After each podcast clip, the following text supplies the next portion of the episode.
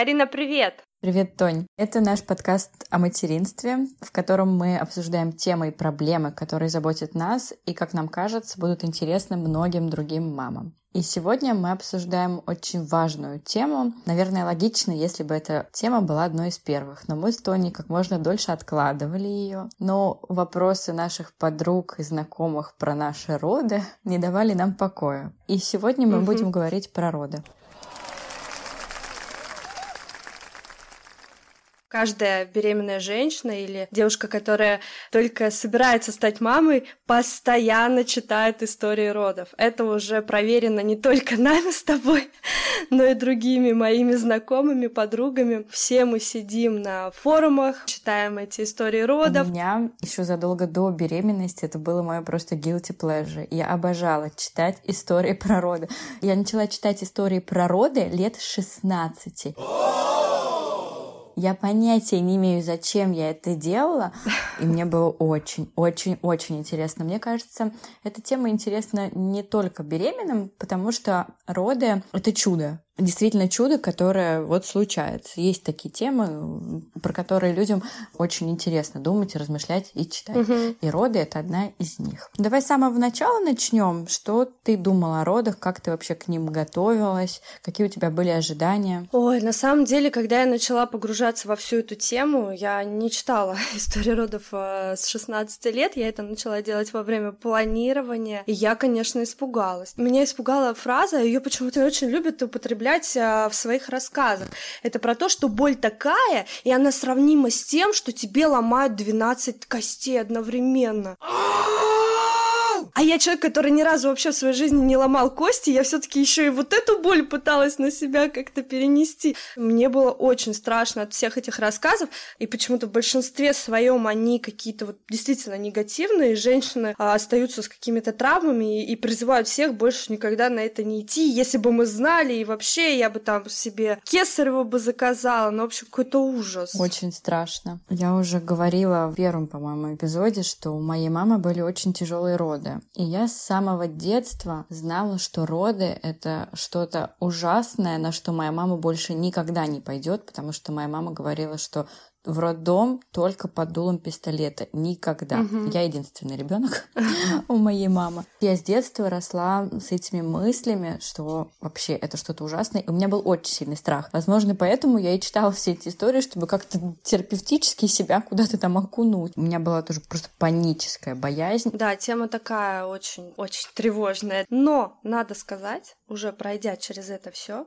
что боль абсолютно знакомая, просто увеличенная в том формате, в котором мы, в принципе, ее привыкли ощущать. Это не как тебе ломают 12 костей. Это естественная для женщины боль. Нужно понимать, сколько бы историй про роды мы не прочитали, все роды абсолютно разные. Нет двух одинаковых женщин с одинаковыми родами. Да. Роды у каждой, они настолько индивидуальны, что невозможно никак спрогнозировать этот процесс, если у вас не плановое кесарево сечение. Но, скорее всего, и там даже есть какие-то тонкости у разной женщины, зависит от того, как ребенок лежит и угу. так далее. Ну, не нужно себя программировать на что-то, потому что ваши роды будут отличаться от всех этих угу. историй. И хорошо, если в лучшую сторону. Да, мы с тобой, мы очень тщательно изучали информацию, и мы уже говорили про то, что не все девушки так подходят, кому-то легче не знать вообще про это все, да, и спокойно угу. там идти на роды. Но вот в том случае, когда ты все это изучила, и вдруг тебе говорят, что что-то идет не так, а ты понимаешь, что это не по твоему сценарию все идет, нужно понимать, что бы ты себе не запланировала, роды — это процесс непредсказуемый. И в этом случае нужно доверять только своему врачу. Про вопрос доверия к врачу я хотела бы прям отдельно тоже проговорить. Давай с тобой начнем поэтапно. Вот как готовиться к родам? Угу. Как ты готовилась? Когда ты начала о них думать? Если не считать того, что я читала с момента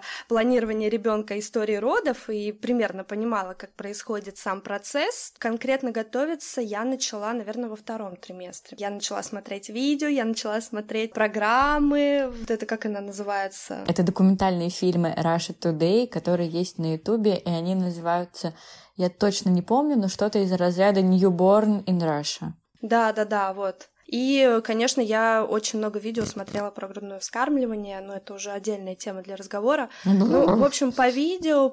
Да, да, да. Не очень я люблю эту тему. Да, я не читала литературы, я вот скорее э, смотрела видео и лекции акушеров-гинекологов. Как это все происходит в жизни? Я не читала книг про роды тоже, хотя я знаю, что есть книги про роды, есть книги про роды хороших авторов, но они немного передергивают в сторону супер естественных родов. Mm-hmm. Нужно понимать, в какой стране ты собираешься рожать. Если ты будешь рожать в России, да, можно найти роддом, где у тебя будут а домашние роды, но даже в этих роддомах это все равно не будет приближено к тому, как описывает автор этих знаменитых книг. Он пишет про Францию, у него французские роддома. Все-таки в Европе совершенно другая ситуация. Например, я сейчас нахожусь в Нидерландах, 70% нидерландок рожают дома. Они рожают дома с акушеркой, да, тут скорая приезжает в течение 30 секунд, если что. Это совершенно другие условия. В России роды на дому запрещены. Угу. Так вот, вот, я отвлеклась. Про книги. Я их не читала. Я смотрела тоже фильмы. Mm-hmm. Как раз смотрела эту передачу. Мне кажется, эту передачу очень важно посмотреть. Это вначале страшно, потому что одна из моих беременных подруг посмотрела пару серий и сказала, я не могу, я закрываю глаза на каких-то моментах. И я ей говорила, роды, в принципе, это не романтическая комедия. И просмотрев все эти серии Russia Today, ты понимаешь и видишь ошибки либо врачей, либо то, как неправильно ведут себя женщины на родах. Это очень важно. И ты знаешь, к чему себя готовить. Потом, что мне кажется тоже важным, это знать, и чтобы как от зубов отскакивала информация про все этапы родов, что зачем идет. Потому что, да, мы с тобой уже обсуждали, что есть женщины, которые едут в роддом и понятия не имеет, что зачем происходит. Угу. Ох, у меня есть такая, в моей семье есть такая женщина. У нее именно так все происходило, и да, у нее были все роды быстрые, легкие, и все было хорошо. Но в большинстве случаев, чтобы защитить себя, в том числе от какой-то акушерской агрессии, лучше знать, что зачем идет, для чего нужна каждая процедура, да, извини, что перебью, да даже чтобы понимать, что с тобой сейчас происходит, потому что, ну, бывают такие пиковые болевые ощущения, что вот тебе кажется, что ну вот все. И если ты не знаешь, что за ними идет какая-то пауза или что их можно продышать, и тебе станет легче, ну, естественно, ты испугаешься. Лучше это все понимать изначально. Да, вот я с тобой согласна. Как раз мой следующий пункт — это знать про то, как можно облегчить боль. Это фитбол, вода, массаж, какие-то определенные позы. Эту информацию лучше как-то сразу узнать, чтобы в роддоме уже пытаться разные методы для себя применять. Мой следующий пункт это знать и тренировать до родов, как дышать на разных этапах родов. Угу. Потому что в разные этапы в схватке у тебя одно дыхание, в потужном периоде у тебя уже должно быть другое дыхание. Хорошо, если у вас будет акушерка, которая вам покажет, когда и где правильно дышать. Но в родах обычно у женщины отключается мозг полностью. Ты можешь либо тупо повторять за человеком, либо делать все неправильно. Поэтому лучше это все потренировать во время схваток, ну, у тебя все вылетает, ты вообще не здесь, ты в космосе где-то находишься. И в этот момент очень важно, чтобы либо с тобой была а, акушерка, которой ты заранее сказала, вот этот момент, пожалуйста, проконтролируйте, чтобы я не забывала это делать, потому что я знаю, что женщина не находится на этой планете в этот момент, либо муж, который вместе с тобой изучал эту информацию и понимает, что в родах тебе это поможет. Или, например, в закладке это видео добавить угу. и просто посмотреть. В схватке можно посмотреть смотреть да, там 2 есть секунды ролика. Да. И я не ходила ни на какие курсы, но я проходила онлайн курс одной из очень популярных школ акушерства, и мне очень помог этот курс, очень-очень. Он дал мне достаточно полную информацию как раз и как обезболить себя, и про дыхание, и рассказал про все этапы родов. Там было 9 видео, я просмотрела это три раза, и на моменте моих родов я уже прекрасно все знала. И поэтапно, что с тобой будет, когда ты приезжаешь в роддом, что с тобой будет после родов. Мне кажется, когда ты все знаешь, все проходит гораздо легче. Так было у меня, по крайней мере. Но опять же, походить на курсы, мне кажется, в принципе, неплохой идеей. Почему нет? В конце ну концов, ну, да. пообщаться с другими беременными женщинами, развеяться. И самое главное, вот что я делала. Я прям настраивала себя на роды как на один день очень-очень серьезной работы. Я просто понимала, что вот в этот день мне нужно будет прям серьезно потрудиться, потому что роды — это правда труд очень тяжелый.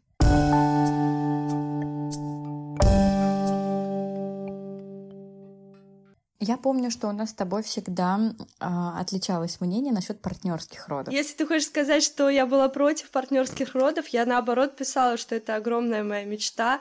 Ты мне как раз говорила про вот эту связь, когда мужчина впервые берет младенца и выкладывает себе его на грудь, и что эта связь угу. потом э, очень крепкая. Подожди, подожди, я помню уже, что после своих родов, потому что я же была беременна после твоих родов, ты угу. мне сказала, что пройдя этот этап, ты бы не очень хотела, чтобы Вова видел тебя в этом состоянии состоянии. Я прям точно это помню. Я тебе говорю именно про то, что когда я рожаю ребенка и его уносят, я бы, конечно, хотела, чтобы он был где-то рядом. Угу. Может быть, не на самих родах, а вот в роддоме. А мое отношение к партнерским родам было такое, что я всем говорила, что я на роды без мужа вообще не пойду. А забегая вперед, у меня были, я не знаю, как это называть, дважды партнерские роды, потому что я рожала не только с мужем. На моих родах присутствовала и моя близкая подруга, которая акушер-гинеколог. Нет, она не принимала мои роды. Мои роды принимал другой доктор. Я расскажу, как я его выбирала, потому что я считаю, что это важный mm-hmm. пункт. Давай с тобой проговорим плюсы и минусы партнерских родов, потому что я знаю, что многие девушки сомневаются, и в принципе это их право. А я как раз до нашего эпизода обсудила с Вера, и Вера акушер-гинеколог. И мне всегда казалось, что врачи не очень любят, когда в народах присутствуют партнеры. Я у нее спросила, почему. У нас не немножко разошлось мнение, точнее, до нашего разговора, я думала, что врачи не любят партнеров по той причине, что при партнере врачам нужно себя с девушкой, которая в родах, как-то иначе вести. Ну, то есть, знаешь, нам с тобой повезло, но очень часто в родах врачи могут оскорблять, как это было с моей подругой, говорить какие-то гадости. И мне всегда казалось, что партнерские роды могут помочь не вести себя, врачам не вести себя плохо при мужем. До своих родов я видела плюс партнерских родов в том, что муж может э, принести воды, муж может намазать тебе губы гигиеничкой, угу. потому что это важно. Ну, какой-то, знаешь, принеси, подай, и плюс врачи будут как-то себя нем по-другому вести. Муж возьмет на себя оформление каких-то бумаг, разговор с врачами, потому что женщина в родах, она больше слушает своего близкого человека о том, что происходит, нежели чужих людей. Ты права. И мне кажется, что муж, он может быть таким неким проводником, потому да. что единственный момент, который меня отвлекал в родах, это врачи, которые постоянно от меня что-то хотели. Врач-анестезиолог постоянно, ну что, вы готовы поставить mm-hmm. эпидуральную анестезию? Вот сейчас вы готовы? Почему сегодня все женщины отказываются от моих услуг? То есть он меня постоянно выдергивал из этого состояния, а был бы муж, конечно, муж бы отвечал на все сообщения моих родственников, которые переживали, что там со мной находились в неведении. Вот в этом плане его, конечно, не хватало, чтобы он взял на себя эту работу. Так вот, я поговорила с Верой, и она мне рассказала свое мнение, мне оно показалось интересным. Там у нас с ней был достаточно долгий разговор. Угу. Она говорит, что в зависимости от того, какой партнер. Очень часто партнеры, конкретно мужчины, бывают угу. слабые и впечатлительные. И они начинают жалеть жену во время родов, начинают с ней сюси-пуси, дуть на нее, и женщина становится еще слабее. То есть, понимаешь, угу. она поддается на то, что ее жалеют, и у нее там замедляется родовая деятельность, она начинает да, себя да, хуже вести. А если партнер сильный, волевой, он подготовленный к родам, он действительно может отказать анестезиологу, если у них а, с женой в плане родов не было анестезии. Он может дышать вместе с тобой, помогать тебе, общаться с врачами. Если такой партнер волевой, врачи даже больше любят таких мужей, которые могут привести в чувство а, свою жену. Она говорит, что если такой партнер, мы только рады. Но, к сожалению, чаще почему-то мужчины начинают давать слабинку, ну, потому что роды — это не та вещь все-таки, к которой мужской мозг привык. Моя акушерка, когда я рожала одна, она ко мне подходила, говорит, ой, ну что ж ты моя маленькая, одна сегодня, все с мужьями, с мамами, а ты одна. Вот был бы муж, он бы говорил о твоем состоянии, а вот мы теперь переживаем, ходим к тебе через каждые пять минут, проверяем тебя. Вот, мне кажется, еще в этот момент... да, мне казалось, что муж может позвать врача в нужный момент. Насчет мамы. А моя подруга, акушер-гинеколог, сказала мне, что маму народы с собой брать не стоит, потому что любой маме всегда тяжело смотреть на боль и мучения своего ребенка, а в родах это максимальная mm-hmm. боль. И она говорит, что были случаи, когда мамам на родах дочерей становилось реально плохо, и врачам приходилось переключаться на маму, хотя они должны заниматься своей работой. И она говорит, что мама никогда никакой пользы в родах не принесет. Про подругу тоже очень интересно она мне сказала. Она говорит, что подруга — это всегда спорный момент, потому что подругу с собой берут вроде бы для поддержки, и да, подруга там помогает, поддерживает, но в некоторые моменты родов женщины могут случаться неприятные конфузы с учетом выделения всех этих жидкостей. И в этот момент ты будешь стесняться свою подругу, и подруге будет стыдно. Я считаю, что подруги тоже разные бывают. Есть подруги, при которых ты ничего не будешь стесняться, и есть подруги, которые тебе помогут. Но тут мне кажется, что народы нельзя брать не рожавших подруг. Вот честно угу. тебе скажу, я бы не взяла с собой не рожавшую подругу. Одна из моих подруг, точнее, не, не одна из моих подруг, а Наташа сказала, что она без меня народа не пойдет. Она не очень хочет брать своего мужчину народа, потому что у нее какое-то, видимо, мнение, что мужчинам на родах делать угу. нечего, но она не хочет рожать одна. Маму она, естественно, не хочет взять, и она говорит, что она хочет в будущем рожать со мной. Так что, возможно, я когда-нибудь поприсутствую на родах. Я хочу, правда. Я бы хотела бы у тебя у Наташи присутствовать. Буду знать. Да, и вот, наверное, это может быть и подруга, и муж. Нужно понимать, что это должен быть сильный волевой человек, который тоже оснащен информационно по всем этапам рода, чтобы мог вам помочь. Роды — довольно длительный процесс. И если вы угу. думаете, брать мужчину с собой на роды или не брать, всегда помните о том, что в любой момент, вот вы видите, что вам уйти. плохо. Да. Есть огромный промежуток времени, когда вы находитесь в схватках в красивом состоянии, если вы боитесь там, да, что он что-то лишнее увидит. Вы можете его позвать, и если вы опять будете чувствовать, что что-то идет не так, он также может выйти. Опять же. Я тоже знаю столько историй, когда на схватках вместе смотрят фильмы, сериалы, да, и мужчина да. как-то веселит. У меня, к сожалению, не получилось, чтобы муж со мной был на схватках. Я расскажу почему, но, в принципе, в будущем я обязательно возьму его с собой народа. Я и так взяла об этом отдельную историю. Так что мне кажется, что народу все-таки лучше, чтобы кто-то из родных людей, близких тебе был, кто действительно угу. может и принести воды, и позвать врача, и сфотографировать тебя. И хоть Вера и сказала мне, что партнер не влияет на отношения врачей, я считаю, что все-таки при, я считаю, что при муже врачи будут себя вести, ну, чуть лучше, она мне просто привела пример, что бывают случаи, когда женщина сильно лажает в родах. Слушай, такие случаи бывают. Повысить голос — это ну, ничего страшного такого я в этом не вижу, потому что ну, женщины теряются. Они могут не слышать. Да. Единственное, когда это уже происходит после родов, когда врачи начинают какие-то намеки делать или там упрекать тебя в том, что было, вот это я считаю не очень корректно. Да. А в самих родах, конечно, я... Кстати, про намеки. Очень у меня много моих знакомых, которые рожали... Дальше мы обсудим, рожать по ОМС или не по ОМС, а которые рожали бесплатно, получали намеки от анестезиологов или от врачей про благодарность. И мне кажется, угу. как раз при муже ни один анестезиолог не подойдет и не скажет тебе, вот мой номер, переведи мне на карту Сбербанка, потому что, я не знаю, мой угу. муж бы просто бы быстро нашел бы, что ответить. А с женщинами, которые только после родов, они так делают.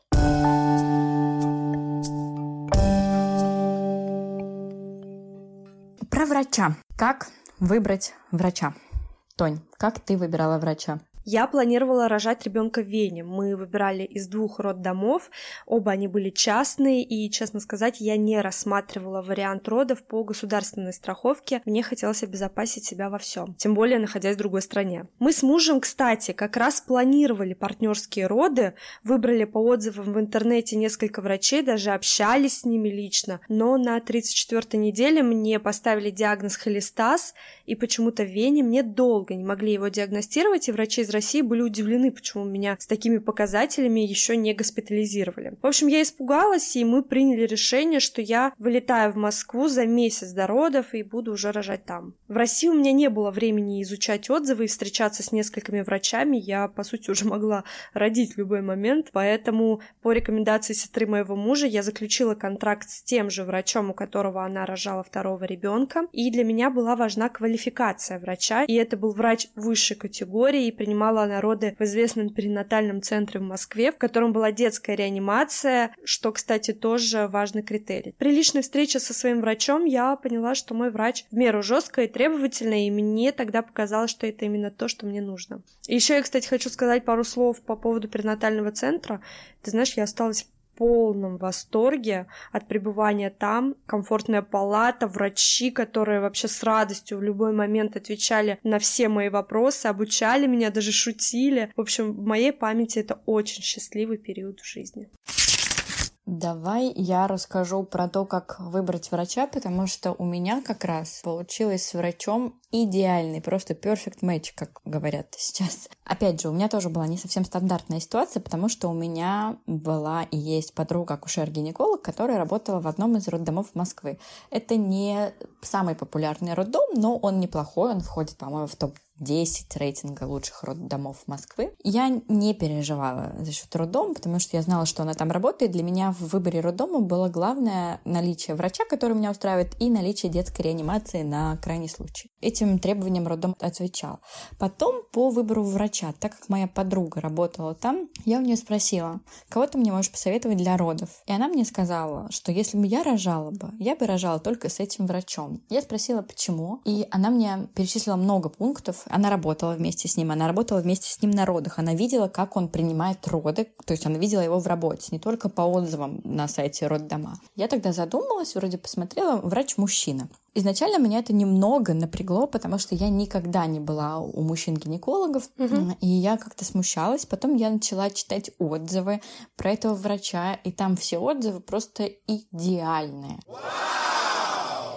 Все ему пишут, что готовы чуть ли не детей в его честь называть. На самом деле нужно читать отзывы на вот это роддома.ру, да, вот этот самый известный сайт, да, потому что да. те женщины, которые рожали и которым не понравилось, я потом заходила и читала мнения о их врачах, и они действительно были не очень. Я после родов пошла в первую же неделю написала большой отзыв положительный, естественно, о своем враче. Так вот, как значит угу. нужно выбирать врача? Идеально, если получается найти кого-то, кто работает в роддоме, и спросить кухню изнутри, в маленьких городах такая возможность точно есть, потому что все друг друга знают. Потом отзыв о враче. Это действительно важно. Можно перечитать все отзывы, угу. и чтобы у тебя сложилось какое-то впечатление. Дальше, что важно, личное общение с врачом. У меня оно состоялось первый раз, я его увидела мельком на ранних сроках беременности, на 22-й неделе я поехала к нему, он делал мне УЗИ. И когда я зашла и увидела его, мне с ним стало настолько спокойно, настолько тепло, и я такая, так бывает? Потом я начала заключать с ним контракт, и у нас было с ним первое личное общение, которое касалось именно наших родов. Что нужно? Никто вам не запрещает пообщаться с несколькими врачами, расписать им все свои «да» и «нет», на что вы готовы в родах, на что вы не готовы, и посмотреть, как врач отвечает на вопрос. Да, и вот это еще важно расписать, когда вы э, идете рожать. Можно написать план родов, который тоже... Или заранее, я заранее давала перед родами вот этот план, который я хочу более-менее соблюдать. Да, я вот как раз в личном общении рассказала угу. врачу все свои страхи, связанные с родами, вообще все. Он мне ответил на каждый мой просто на наиглупейший вопрос, из-за того, что я а, в пять лет упала с дерева, у меня продавлен один позвоночник, а смогут ли мне туда эпидуральную анестезию сделать? Я придумывала какие-то сценарии и посмотрела, как он будет отвечать на мои вопросы, как он себя будет вести в важных для меня ситуациях. Угу. Мой врач меня полностью удовлетворил, и я считаю, что выбор врача — это 50% успеха в родах, потому что в родах от него зависит две жизни, и ты, в принципе, ответственен за две жизни. И самое главное в этом случае — доверие. Если какие-то сомнения, где-то пробежало сомнение, лучше пойти пообщаться mm-hmm. еще с несколькими врачами.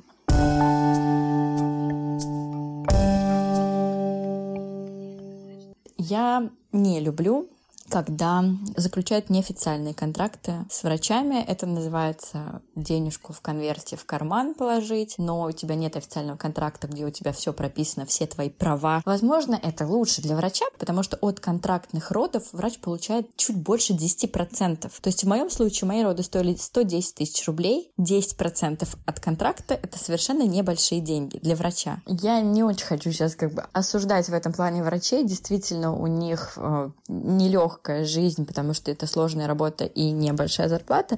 Но я, как человек, не люблю, когда происходит это, потому что мы все ругаемся в стране, что у нас процветает коррупция, и сами всегда начинаем с нее.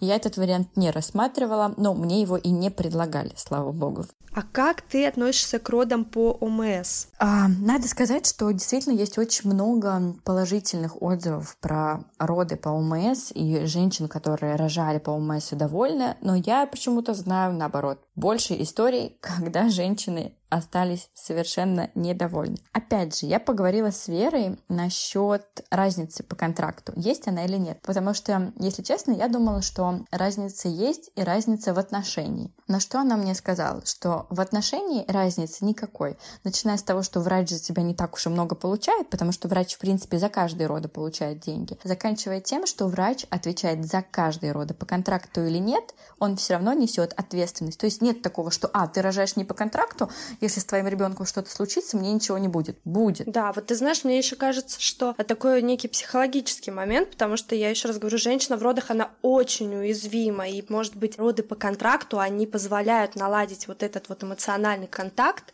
как у тебя был с твоим доктором, который впоследствии да, тебе... и по контракту может достаться плохой врач. Просто важно с врачом изначально пообщаться. Еще какая разница между контрактом и ОМС, что врач по контракту ведет тебя с 36 недели и, между прочим, месяц после родов. Я знаю, что об этом не все знают. Мало того, я сама не знала. Мне мой врач сказал, э, ну, мне нужно было подъехать там для некоторых медицинских процедур после родов. И я ему рассказала, что я не могу наладить грудное вскармливание, что я вызывала консультанта по грудному вскармливанию. И мой врач меня прямо отчитал.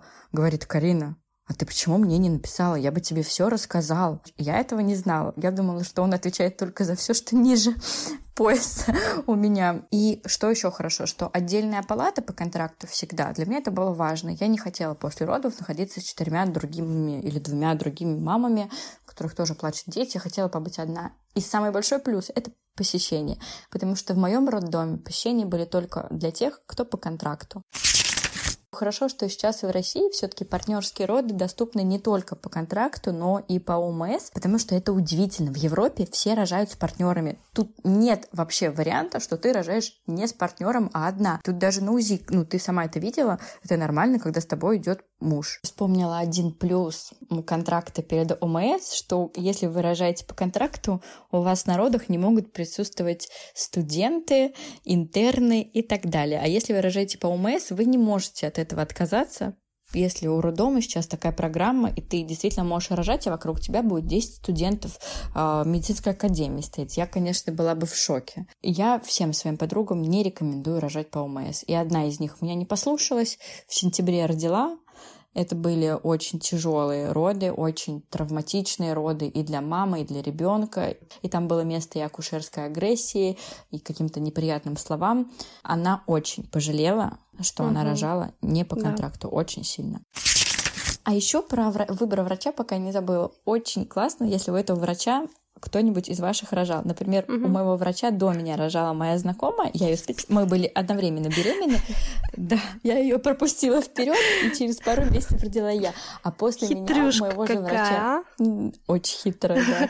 А после меня у моего врача родила еще моя одна коллега. Она осталась очень довольна. Катя, привет. Она слушает каждый наш подкаст. Сейчас все начнут тебе писать, что же это за чудо-доктор я такой. С удовольствием, я Скиньте с удовольствием мне. поделюсь контактом. Девчонки, если вы вы в Москве, пишите Карине. Она да, я просто расскажет. не спрашивала у него разрешения, можно ли говорить его имя, фамилию, отчество, поэтому не буду. И вот как раз моя подруга, акушер-гинеколог, тоже рожал, естественно, с ним. Угу. Поэтому с моим доктором уже рожал четыре человека.